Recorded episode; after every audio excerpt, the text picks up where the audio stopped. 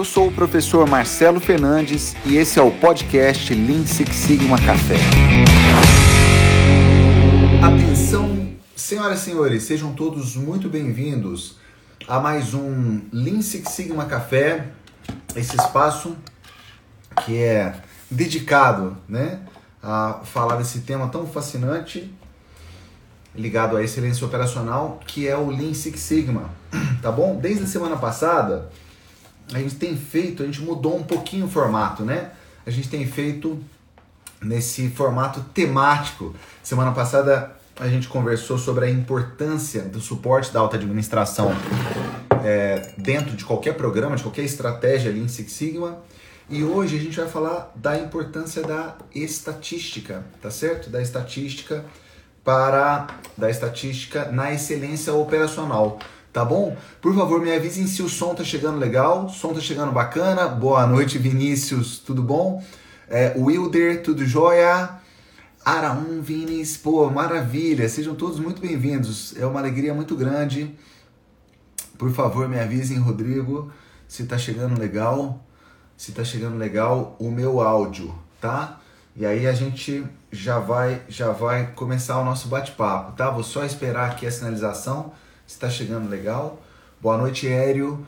Consigo ver aqui vários greenbelts. Pela foto, eu acho que é o Rodrigo, meu aluno também, né? Etienne, boa noite. Beleza? Tá chegando bem o som? Grande Daniel, meu amigo. Então, você gostou, Daniel? É nova, hein? Essa camisa é nova, cara. Você curtiu? Essa é bacana, hein?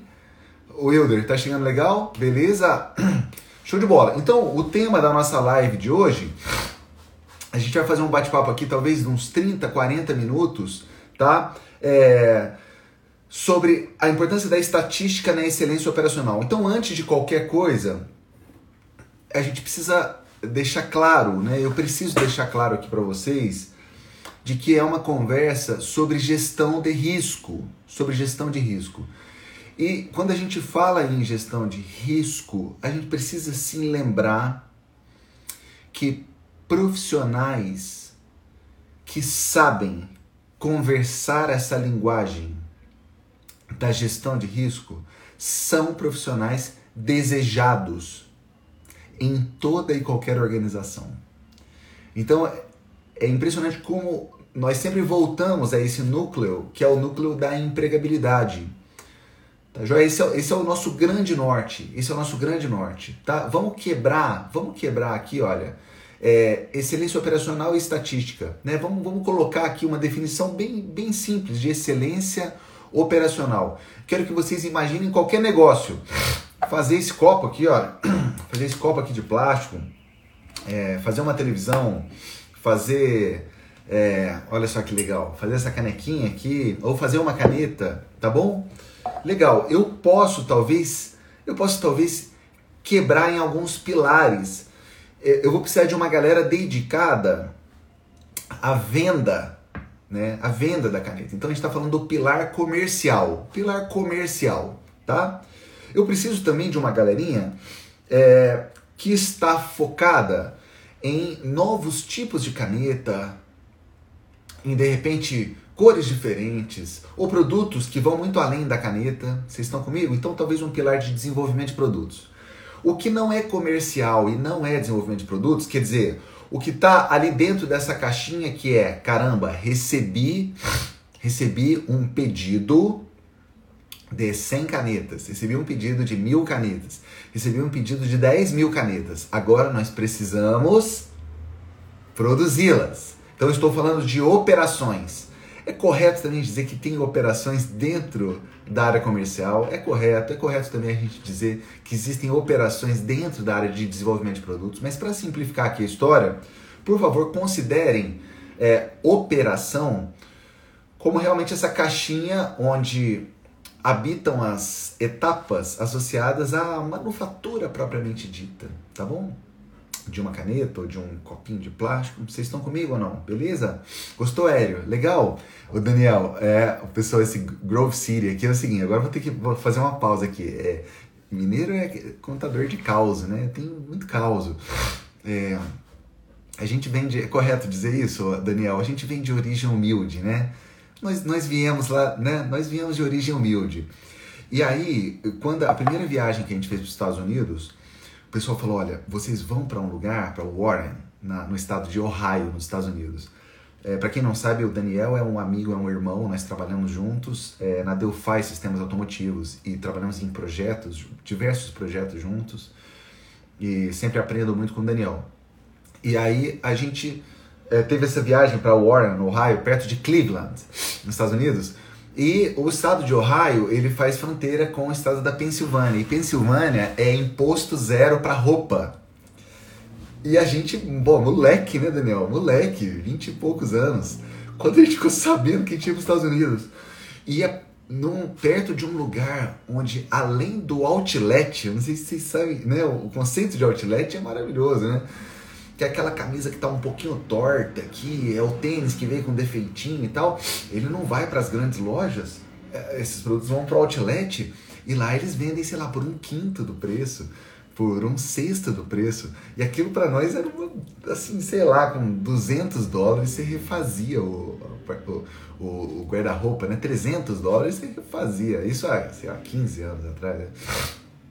14, 14 anos atrás. E aí Grove City, nossa, caramba, caramba. Agora deu até uma, deu até uma nostalgia. E eu tenho roupa dessa época, cara. Sério, muito louco. Você não pode olhar muito de perto, não. Uns agasalhos você não pode olhar muito de perto. Um braço maior que o outro, sabe? Mas assim, preços muito bons, né? Então, esse, ah, é excelência operacional. Quer dizer, se aquele produto, olha como, né? Connecting the dots. Vamos lá, conectando os pontos aqui, olha o Steve Jobs se existe o outlet, que entre outras razões é, está lá porque produtos não atingiram, ah, não atingiram, é, não, no final das contas, não habitaram, né, ali os limites de especificação, não estavam entre os limites de especificação, eles feriram, eles feriram, né, um ou mais limites, se eles estão lá, houve fatalmente um problema associado às operações. Quer dizer, há uma oportunidade de você batalhar, de você trabalhar a excelência operacional. Ou talvez você não esteja operando num nível de excelência operacional muito alto.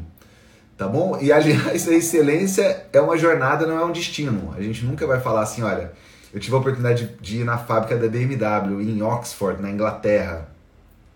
Para quem gosta de melhoria contínua, de manufatura, de sistema de produção, é a Disney, né? É a Disney. Assim, e é absolutamente intensiva em capital, né? Assim, no, no, é quase tudo automatizado, né? E aquela coisa linda, linda, linda, linda demais a conta. Mas será que mesmo essa fábrica da BMW não tem oportunidade nenhuma de melhoria? Não, é lógico que tem. Por isso que é uma jornada, não é um destino. Para você que gosta de excelência operacional, né? Saiba que você terá trabalho para o resto da sua vida. De novo, para você que gosta de excelência operacional, saiba que você terá trabalho para o resto da sua vida, porque é absolutamente impossível encontrarmos um processo que esteja livre de defeitos ou de oportunidades de redução de tempo. Impossível. Impossível. Impossível. Todo e qualquer processo nesse planeta apresenta oportunidades de melhoria. Né? E isso nos dá um tapa de, de humildade, nos deixa o alerta né, constantemente ligado, né, sem paranoia, porque você vai precisar priorizar o que atacar primeiro, tá certo? Aliás, é uma das maiores armadilhas. Como é uma jornada, não é um destino, como tem muita coisa a se fazer, né? Não pode cair naquela paranoia de fazer o pareto invertido, né? De começar a atacar coisa que não é grave, não é urgente, tá bom? E aí entra numa outra conversa é, igualmente importante, que é de você garantir que você está atacando os vital few Vital Few, poucos vitais, tá bom? Mas então a excelência operacional a gente está falando de garantir que quando chegou esse pedido de fazer mil canetas como essa daqui, chegou esse pedido, assim, eu vou fazer de tudo para que essas mil canetas cheguem no meu cliente com excelência, em termos de qualidade de tempo, só para simplificar. Né? E aí eu vou precisar ter um olho é, extremamente agudo, um olhar, estre, um olhar extremamente cuidadoso, basicamente para os seis M's, né? Matéria-prima, maquinário, máquina, mão de obra, métodos, os procedimentos, medição.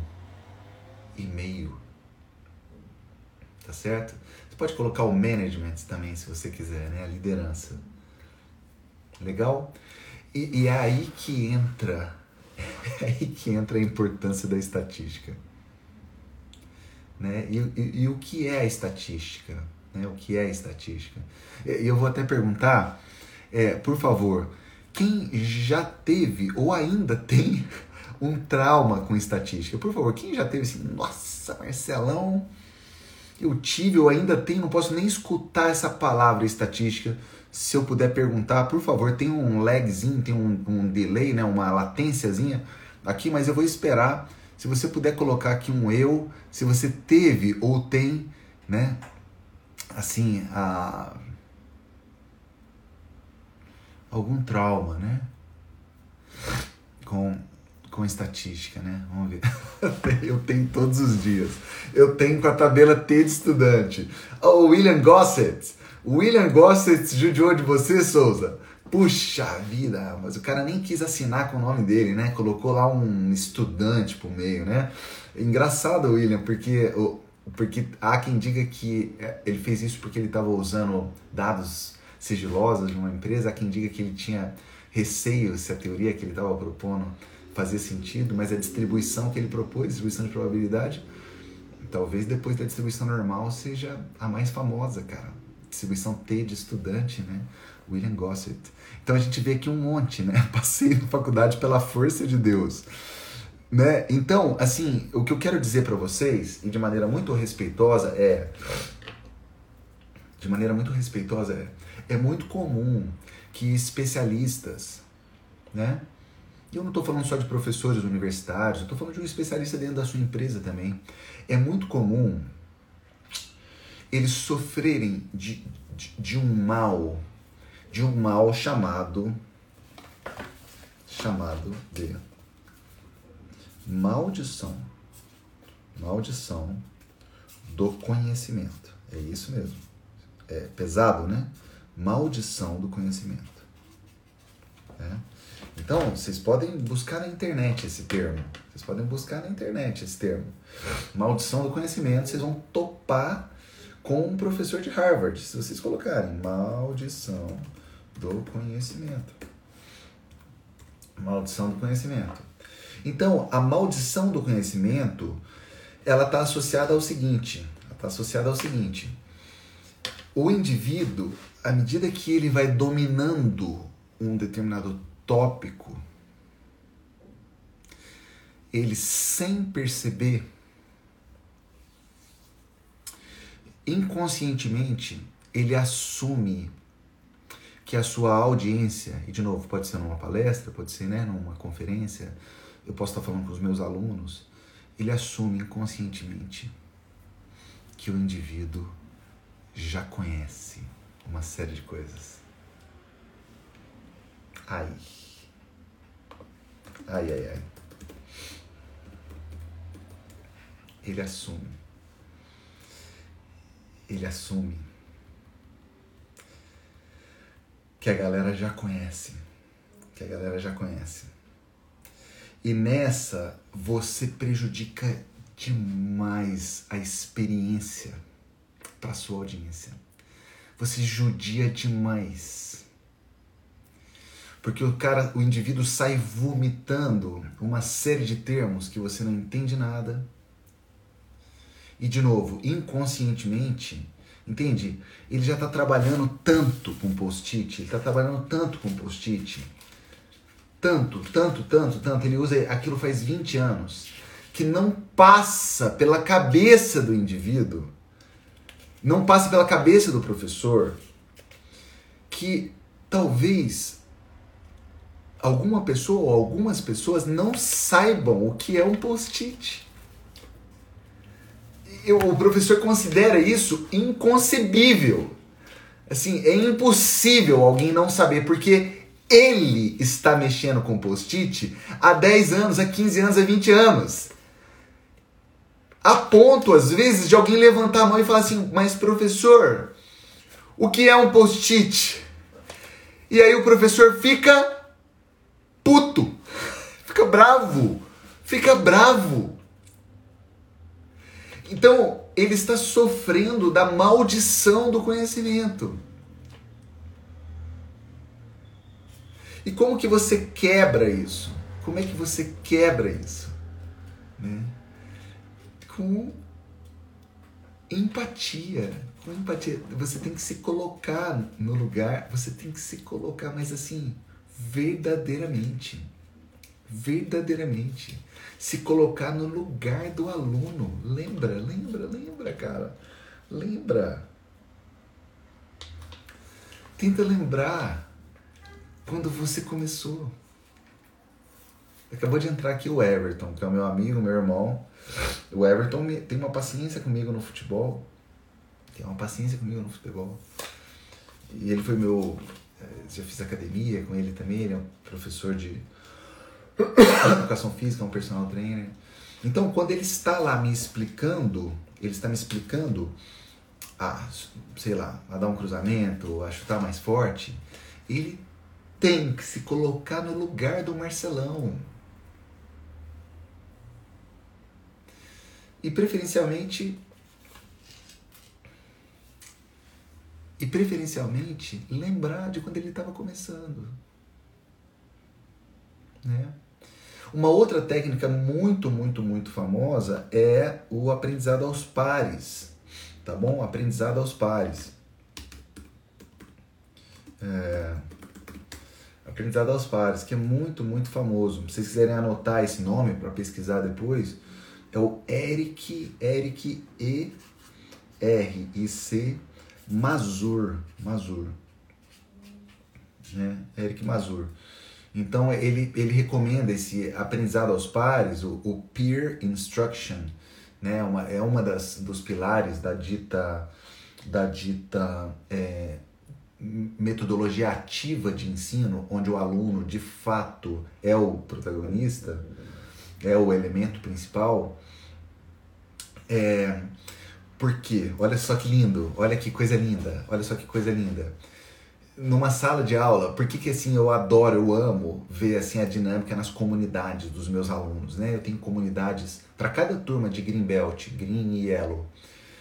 Porque quando alguém aprende um determinado conceito, naquele momento existe uma excitação, um entusiasmo de novato, que é a coisa mais linda, mais linda do mundo.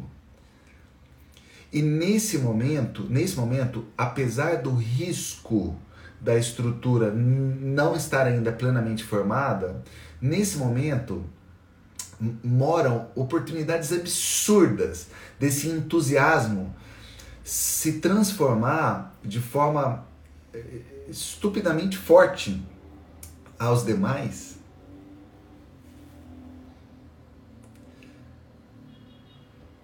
como vetores de internalização. As outras pessoas, entende ou não? O cara, ele acabou de entender aquilo, ele explica de uma maneira que é quase impossível que a, a outra pessoa não entender, porque ele está explicando como um novato, aquela terra virgem, aquele terreno virgem. Vocês estão comigo ou não? Então, o Eric Mazur, entre outras coisas, explora isso de forma linda. E eu estou fazendo essa introdução é, um pouco longa para dizer o seguinte: não é só na estatística. E assim, eu não quero soar desrespeitoso assim com nenhum dos, né, dos meus mestres, dos meus professores. Mas é, é, é muito comum, galera, a gente encontrar, não só na estatística, como em outras áreas também, o cara que sabe muito, que publica em tudo quanto é lugar, que já publicou em tudo quanto é lugar, mas você percebe claramente que o cara tá cansado. O indivíduo está cansado. o aluno sente quando o instrutor, o professor, o educador, ele não queria estar ali. O aluno sente. O aluno sente. Quando o outro lado, de fato, está se esforçando, está se esforçando para que a mensagem penetre. O aluno sabe, ele sente. E essa é uma combinação perigosíssima do indivíduo que sabe muito, porque ele está talvez mais inclinado a sofrer na maldição do conhecimento, entende? Com uma sala lotada de 60, 70 alunos. Entende? É uma combinação perigosíssima. Perigosíssima. Porque ali mora a estatística por ser uma ciência que toca em temas que muitas vezes não são triviais, não são triviais, é, você maximiza muito as chances de traumatizar. De traumatizar. E hoje não dá para viver sem estatística.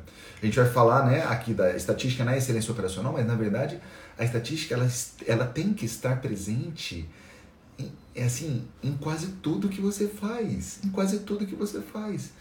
Eu não sei, eu, eu não sei se vocês assim sabiam disso, não sei se vocês sabiam disso, é, mas eu posso argumentar aqui, olha o que, que eu vou falar. Olha, olha o que, que eu vou falar. Deixa eu fazer uma pesquisa aqui. É, olha o que, que eu vou falar. Que, assim, eu tenho, em média, duas Ferraris. Uau!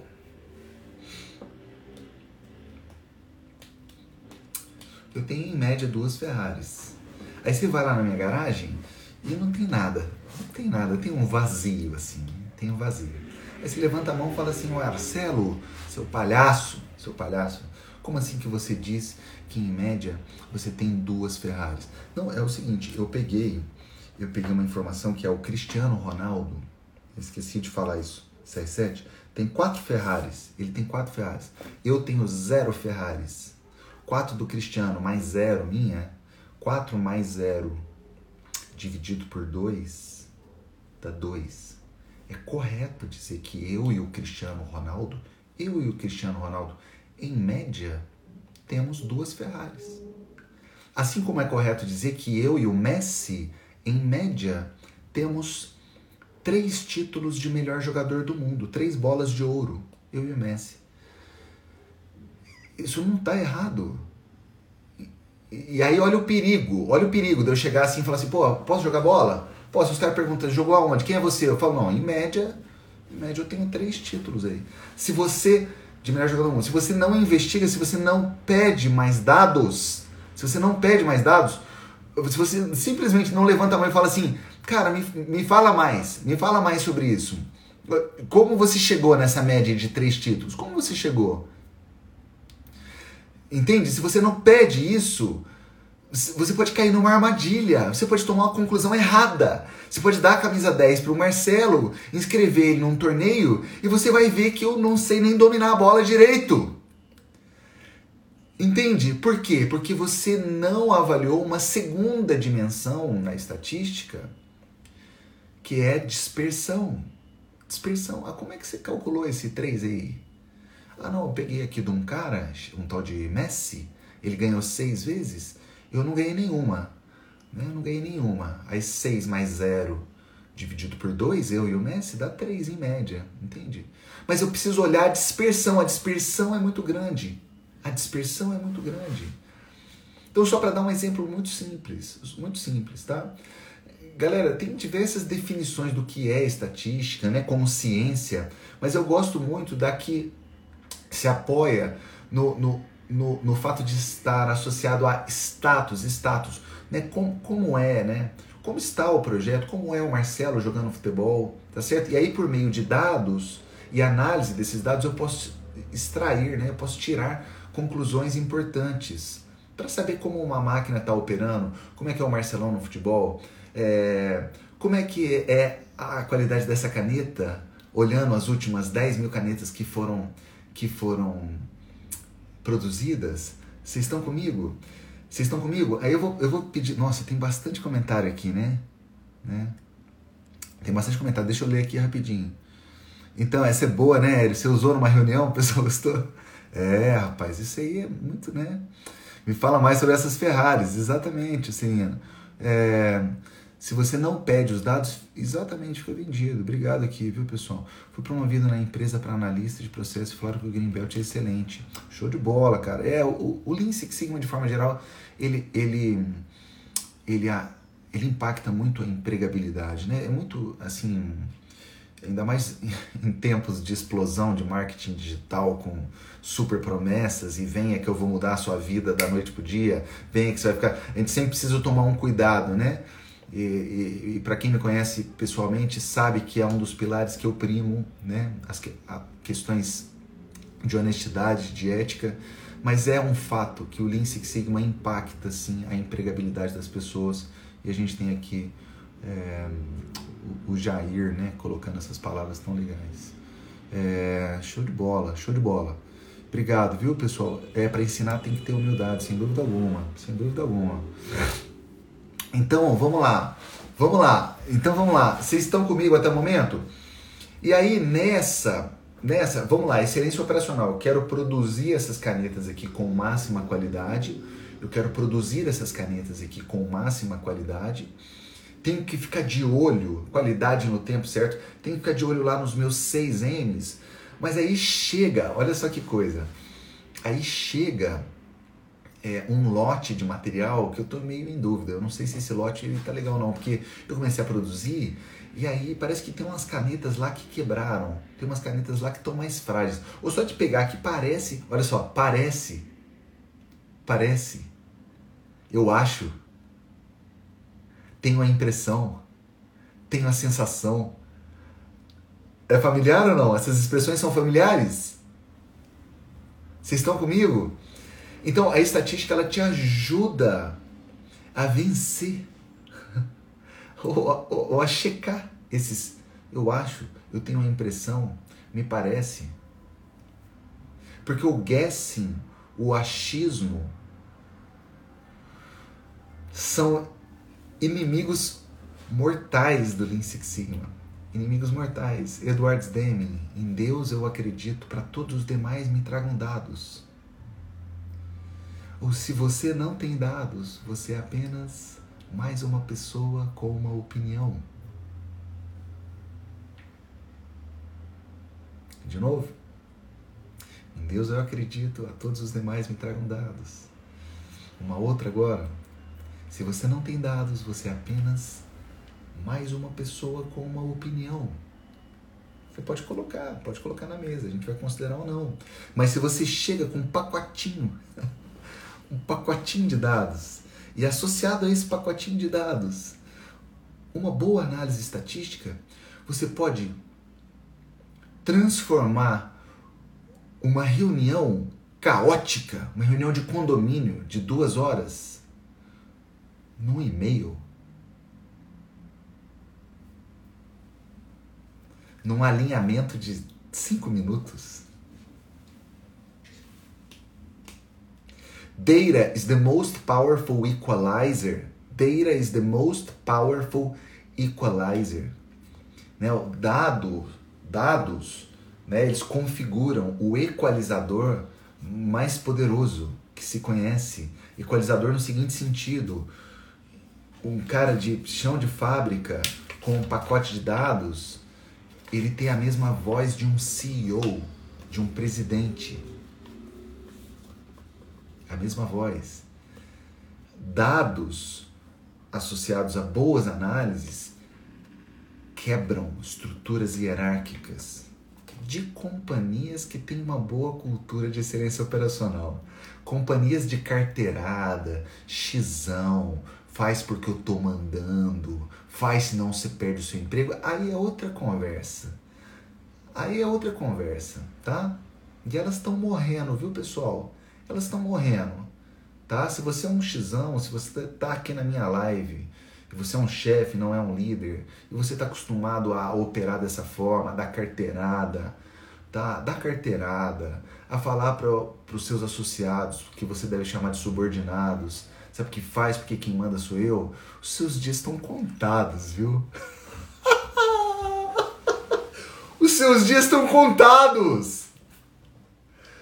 Os seus dias estão contados. O Xão tá morrendo. Ele está morrendo. Eu tenho 20 anos de carreira. Multinacionais, Philips, Delphi Sistemas Automotivos, Nielsen, Minitab. E fazendo consultoria. E atualmente estou com oito mineradoras. Direto ou indiretamente pela Minitab ou pela MF Treinamentos. Eu conheço algumas empresas. Eu já passei por algumas situações. Em 20 anos de carreira, eu vejo eu vejo o barão morrendo, os barões estão morrendo, é, carteirada tá acabando, tá acabando, tá acabando. Vem uma liderança nova, vem, tem uma liderança nova, tem uma liderança nova, tem uma liderança nova vindo, que já, já está, já está fazendo coisas maravilhosas. Amém? Amém? Xizão, dá tempo de mudar. Ei, Xizão, dá tempo de mudar. Esse chicotinho aí, cara. Esse chicotinho aí vai ser aposentado, hein? Ah! Faz porque eu tô mandando. Que faz porque eu tô mandando? Que faz porque eu tô mandando, cara? Fica disseminando medo, cara, no meio da galera. Sério mesmo? Seu time trabalha por medo? Por medo? Hard on process, soft on people, duro no processo, cara. Você bate em máquina, meu amigo. Você bate em máquina, em método. Você bate em material, cara. É soft on people. O líder de verdade, ele parte do princípio que o cara saiu de casa para dar o seu melhor. Se você está acostumado a usar chicote, meu amigo, a colocar o seu time para operar no medo, você está com os dias Essa função tá acabando, cara. Função de chefe. Cada vez mais empresas de sucesso têm operado em estruturas de sem hierarquia. Sem hierarquia. Desprovidas de hierarquia. Desprovidas de hierarquia. Foco no resultado, right work, right place, pessoa certa no lugar certo, goleiro jogando no gol, meio campista jogando no meio campo. Entende? Felicidade dá lucro. Que tem essa também, se você não quiser entender do lado humano, então entenda na sua moeda aí do lucro. Entenda nessa sua moeda do lucro. Right work, right place.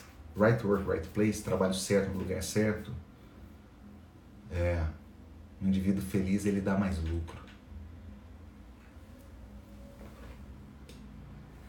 Dá tempo ainda, né, Hélio? Dá tempo ainda.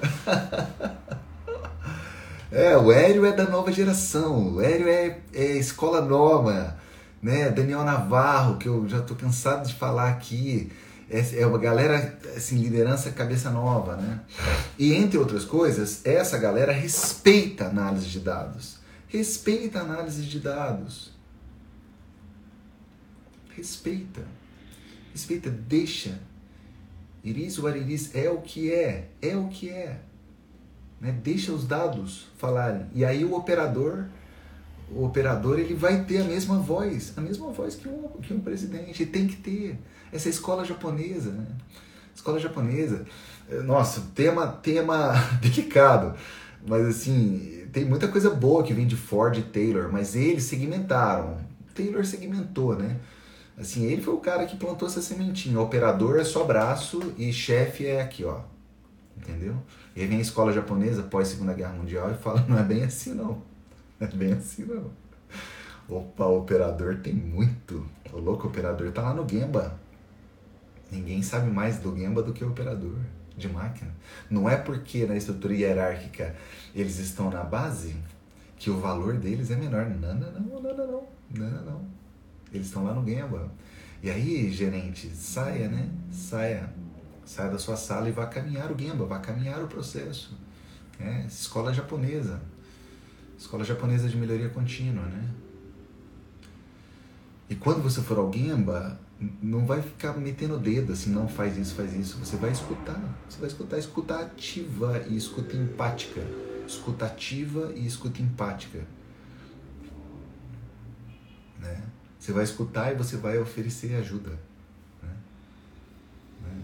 Muito mais aqui, aqui do que aqui, ó. Muito mais. Muito mais. Aqui, aqui do que aqui, ó. E aí nessa, nessa do material que a gente está falando, como é que faz? Como é que faz então quando eu recebo? Aí nessa que eu estou achando, me parece que o material está um pouco mais frágil, é, eu tenho a sensação, né? Como é que eu venço isso? Né? Como é que eu checo isso? Como é que eu checo isso? Não tem como. Não tem como. Você vai ter que definir um tamanho de amostra, que inclusive teve uma aula ontem de duas horas para os Greenbelts só sobre tamanho de amostra.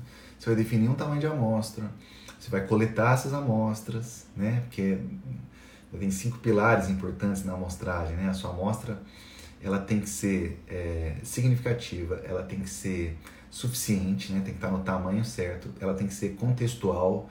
Vai medir panetone? Quando que você está medindo vendas de panetone? No Natal ou em julho? Né? Ela tem que ser reliable, tem que ser confiável e ela tem que ser random. Né? Depois, é, depois que você definiu, por exemplo, os seus clusters, os seus extratos, quando você for fazer a coleta de dados, essa, essa coleta ela tem que acontecer de forma aleatória. Né? A amostra tem que ser aleatória. É, então, você, você coletou, você coletou, e aí você tem lá 30 pecinhas, ou você tem 100 pecinhas, tá bom? Desse lote que você está desconfiado, que você está desconfiado. E aí, aí você mediu, por exemplo, resistência a, a tração, resistência à ruptura. Então você tem lá 100 valores, 100 valores em Newton, 100 valores lá. Né? E você tem uma especificação. Né? Tem que ser, sei lá, no mínimo tantos Newton. Excelência operacional. E aí, o que, que se faz com isso? O que, que se faz com esses 100 números? O que, que a galera normalmente faz? Eu vou esperar, vou esperar aqui. O que, que a galera normalmente faz? Escreva aqui para mim, por favor que, que vocês acham? Eu fui lá e coletei. Eu fui lá e coletei. Já dei um importante passo. Já dei um importante passo. Que foi quebrar esse achismo, esse feeling. Oh, eu tô aqui, hum, tô sentindo que o negócio tá ruim, tô sentindo que o negócio tá bom, tô sentindo que tá quebrando fácil. Já dei um importante passo, que foi coletar dados. Aí, o que, que a galera faz depois de coletar dados? A maioria absoluta. Olha o que, que a Ana Luiz escreveu. Olha o que, que o tal, tal Tá aí o Neto escreveu. Média. Média. Média.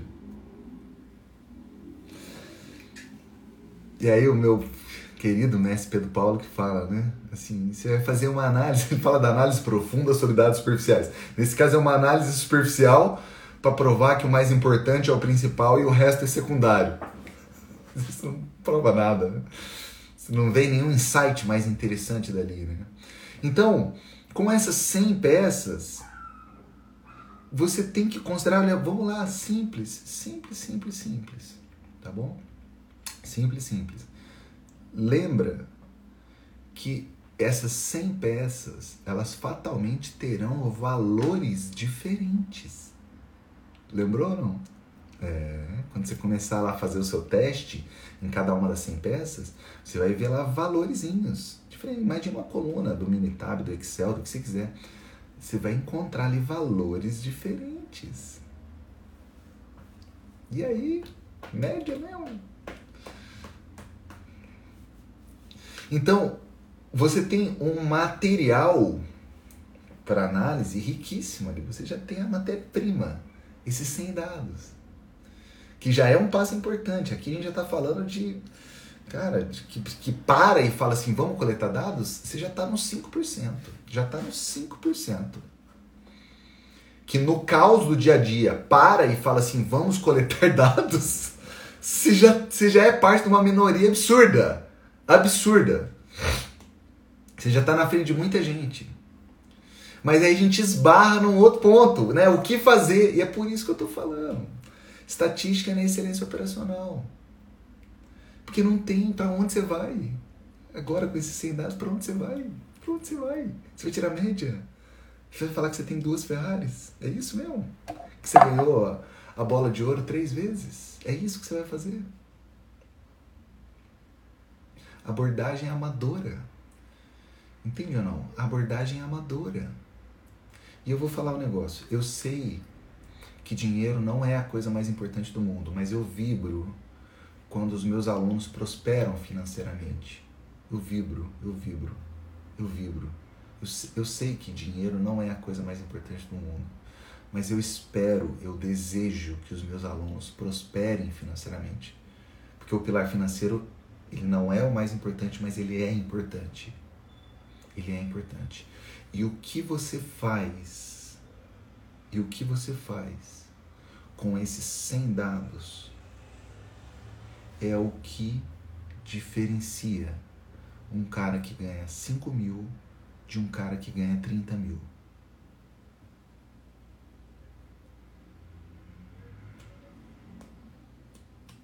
É, é, é, é fino. É fino. Entende ou não? É fino. Como na música, como na arte, como na dança, como no esporte, no esporte de alto desempenho. É fino. Às vezes é uma, é, é uma diferença fina que dá trabalho para você chegar nesse nível de refinamento, entende? Mas assim, são dois, três passos ali que o indivíduo ele, ele optou por não tomar, por não seguir. Ele, ele ignorou. Ele ignorou. Às vezes com as desculpas mais tortas e absurdas no mundo. Isso é muito complicado. Não vem me falar de desvio padrão. Lá vem o Marcelo. Lá vem o Marcelo falar de desvio padrão. Lá vem o Marcelo agora falando de distribuição normal. E aí o que eu quero falar é o seguinte: eu te entendo, eu te entendo por causa do começo da conversa. Se você teve uma experiência traumática, é lógico que se eu falar de desvio padrão, isso vai ativar o gatilho que te remete à dor. A experiência ruim, a nota baixa na prova, o professor que estava cansado, o professor que estava puto, o professor que estava bravo, entende não? O professor que não gostava de ensinar. E eu te entendo. Mas você vai ter que achar um caminho. Você vai ter que achar um caminho. Essa tem sido uma das maiores bandeiras porque eu não sou um fast learner. Às vezes eu recebo de algum, professor, você é muito inteligente. Eu não sou inteligente. Eu não sou inteligente, não sou um fast learner. Para quem já fez o white belt comigo, sabe que eu narro lá detalhes da minha infância. Eu mostro o meu boletim lá no white belt, as minhas notas de matemática. Eu sou um guerreiro, eu sou um sobrevivente. acadêmico, eu sou um sobrevivente acadêmico. Eu achei o meu caminho de aprendizado. Né? Hoje eu entendo né, os elementos, né, que inclusive alguns profissionais associam isso à dislexia. Né? Hoje eu entendo isso, que eu preciso ler, ler de novo, ler mais uma vez, ler uma quarta vez, ler uma quinta vez.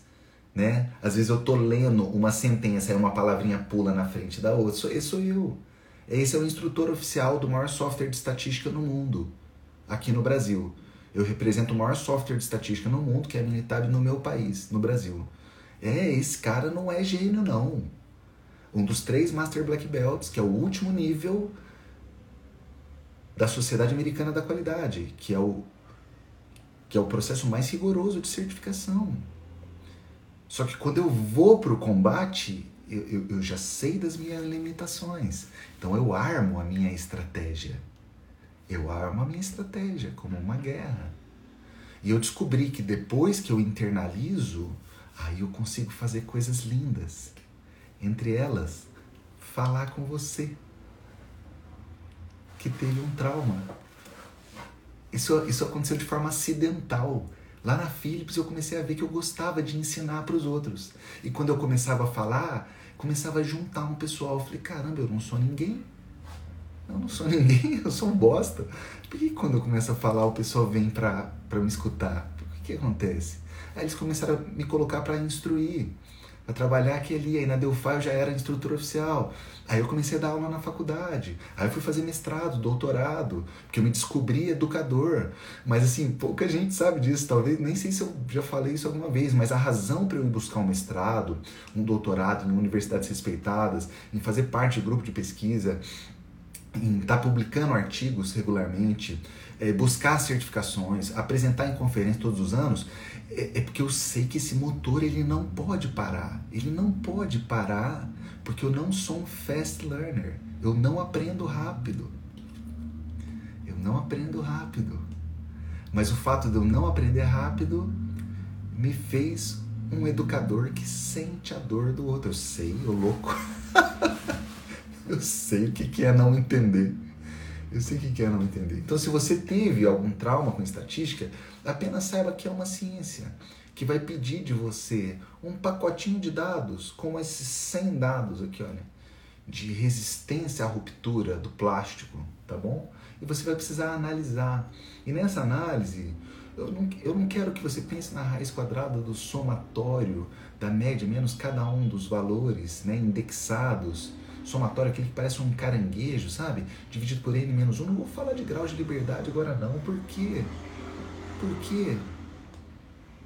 Porque eu só vou falar assim, olha, lembra do Messi e do Marcelo, 6 e 0? Lembra disso? Preciso medir essa dispersão. Posso medir simplesmente com uma amplitude, maior menos o menor. Existem outras formas. Né, Para esse tamanho de amostra, sem que se chama desvio padrão. Mas no final das contas, o desvio padrão que ele faz é, é, é, é calcular, né? é medir, na verdade. É medir. É, te indicar uma medida de dispersão, tá bom? Por meio de um cálculo matemático lá que a gente tem inúmeros softwares que fazem para nós. Tá certo? Mas o mais importante é, eu não posso fechar os olhos para dispersão. Não posso fechar os olhos. Isso precisa estar no seu coração.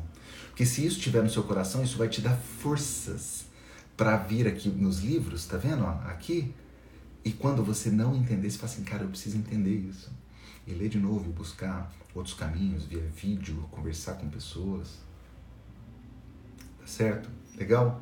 Então, você precisa, você precisa, você precisa considerar a média, maravilha, alguma medida de dispersão, como desvio padrão, para que, entre outras coisas, você identifique o comportamento do seu processo de forma probabilística, que você entenda, entenda o seu processo de forma probabilística, né?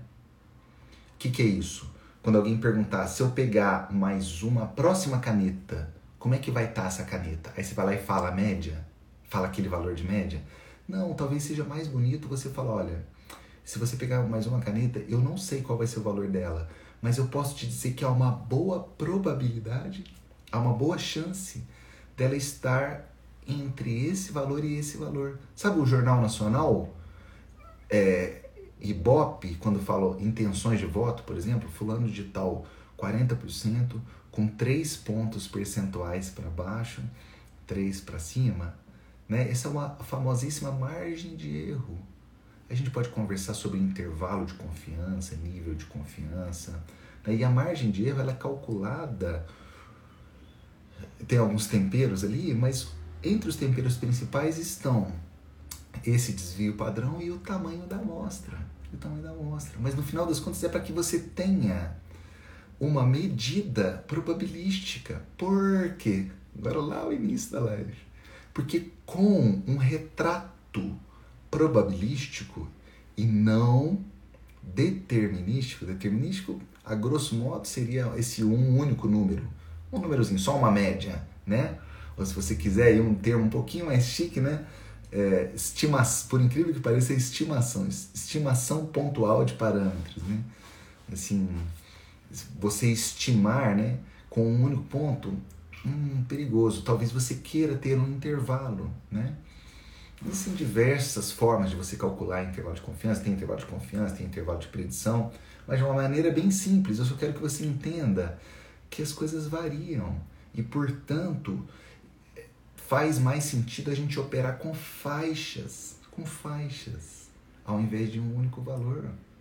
E aqui a gente está falando da linda estatística inferencial. A gente está inferindo por meio dessas 100 peças. Eu vou inferir, vou projetar, vou projetar a população, vou projetar o todo. E com isso você ganha uma evidência associada a risco, a risco, porque se você tem um intervalo, você pode, de forma prática, com intervalo de confiança é meio perigoso fazer isso, mas de maneira bem prática, você pode listar melhor e pior cenários. Se você tem uma faixa. Ah, olha, com esses dados que você me deu, eu não sei como estão as outras canetas, mas assim, eu posso dizer que no pior dos casos a gente vai ter isso, e no melhor dos casos isso. Galera, galera, galera, paga-se por isso. Paga-se. Eu acabei de receber aqui agora. Ah, não, sou muito. Eu acabei de receber aqui agora. Eu conseguiria abrir o WhatsApp. Acabou de chegar agora nesse exato momento. É uma americana. Será que nos Estados Unidos tem empresa de consultoria ou não? Uma americana que trabalha numa empresa que todos vocês conhecem, que faz é, caixa eletrônico, caixa eletrônico, é, querendo contratar o Marcelinho, o Marcelinho brasileiro, com inglês assim, good morning, how are you? How are you? How are you? Quem, quem encontra? Nos Estados Unidos, cara. Nos Estados Unidos, e ela ainda falou de presencial, de fazer um trabalho lá. Nossa, provavelmente vão pagar classe executiva. Pagar 10 mil dólares só de passagem aérea para um cara que fala How are you? How are you doing? Sério mesmo? Vão pagar pro Marcelão ir lá? É porque o Marcelão, apesar de ter um inglês engraçado, ele conhece dessas técnicas aí, é gestão de risco, ele sabe esse linguajar de pior caso, melhor caso, né? Inclusive já, já fiz um trabalho com ela na Nielsen, né? Eu conheci ela na Nielsen e fiz um trabalho nessa empresa. Entende? Então, assim, é, paga-se, paga-se por isso. Entende? Entende? E paga-se porque você aumentará as chances de dar tiros certos. A sua assertividade provavelmente aumentará. Aumentará conhecendo dessas técnicas. Conhecendo de estatística, reduz. Você vai reduzir a chance de falar groselha, de falar besteira, de dar carteirada. Sabe esses negócios de filme? Assim, chegou com um problema, aí você bate o olho assim, faça tal coisa e não sei o quê. Isso é mais em filme, viu, galera? É mais em filme. É, na vida real não é muito, bem assim não, viu? Não é bem assim não. Na vida real, o caboclo trouxe um problema, ainda mais nos dias de hoje. Problema estrutural, problema sistêmico, não tem essa de machão, não. Faça tal coisa. Isso aí é Hum, pouco provável, cara. Segura a onda, baixa a bola, baixa a bola, segura a onda. Define escopo, escuta a voz do cliente, a voz do negócio, coleta dados, faz uma análise, aí você propõe. Aí você dá um de Chuck Norris. Um Chuck Norris novo, sabe? É, aquele Chuck Norris lá, nossa, para melhoria contínua, não. Faz isso não. Não seja o Chuck Norris Belt sabe? Não seja não. Nossa, não faz isso não. Faz isso não. É muito bonito, mas assim, é muito bonito. Eu não acho bonito não, mas há quem ache bonito, mas é muito, é muito impressionante, né? Assim, impressionante assim. Né? É, é reação, é, dá, é, o efeito é interessante, sabe? Mas assim, segura a onda. Pode, você pode falar que você não sabe, pode falar. Não sei não. Nesse momento, não sei. Mas o que, que eu devo fazer? Não sei. Pô, mas você não é um Master Black Belt, o cara da minha etapa? Sou, eu mesmo. Você não sabe? Não sei. Mas tem tanta coisa que eu não sei. Pô, tem, tem tanta coisa que eu não sei. Mas tanta coisa que eu não sei. E tenho a impressão que talvez até morra sem saber, viu? Mas é uma jornada. Eu vou tentar, eu vou tentar. Eu estou coletando os meus dados. Não banca herói não, banca herói não. Não banca heroína não. Faz isso não. Não faz isso não. Segura a onda. Joga o jogo de longo prazo, é maratona, não é corrida de 100 metros, sabe? E a galera começa a sentir em você honestidade, ética, entende? Começa a ver que você não dá bica, sabe? E quem tiver atrás de Chuck Norris, beleza. Aí eles vão atrás dos Chuck Norris, né? Então, por isso que a, a, estatística ela não pode, ela não pode estar dissociada da excelência operacional. Ela não pode, ela, ela, ela tem que fazer parte do ferramental, da caixinha de ferramentas de qualquer profissional da excelência operacional, porque a gente está falando sobre gestão de risco, aumento de assertividade, tá bom? Redução de bica, que no final das contas é desperdício de tempo e de energia resultados positivos sustentáveis. Sustentáveis não é aquele que você dá as costas e o negócio degringola, não. Resultados positivos sustentáveis. Tá certo? E se você em algum momento teve algum trauma com estatística, lembre-se que talvez o seu. Entendi. Aquela sua experiência, ela veio por fruto da, como diz o Eric Mazur, a maldição do conhecimento. E existem diversos profissionais, pessoal, hoje, tá? que lutam contra a maldição do conhecimento e que têm essa empatia, se colocar no lugar do aluno. Tá? E estatística nada mais é que uma ciência que busca, por meio da coleta de dados, análise desses dados, propor uma relação de ações, de insights, se você preferir, com o objetivo de maximizar a sua assertividade. Tá bom? E um dos pilares mais importantes para você guardar no seu coração é que isso vai muito além, muito além de uma estimação pontual de parâmetros, né? Vai muito além de simplesmente calcular uma média, vai muito além, vai muito além. Tá certo?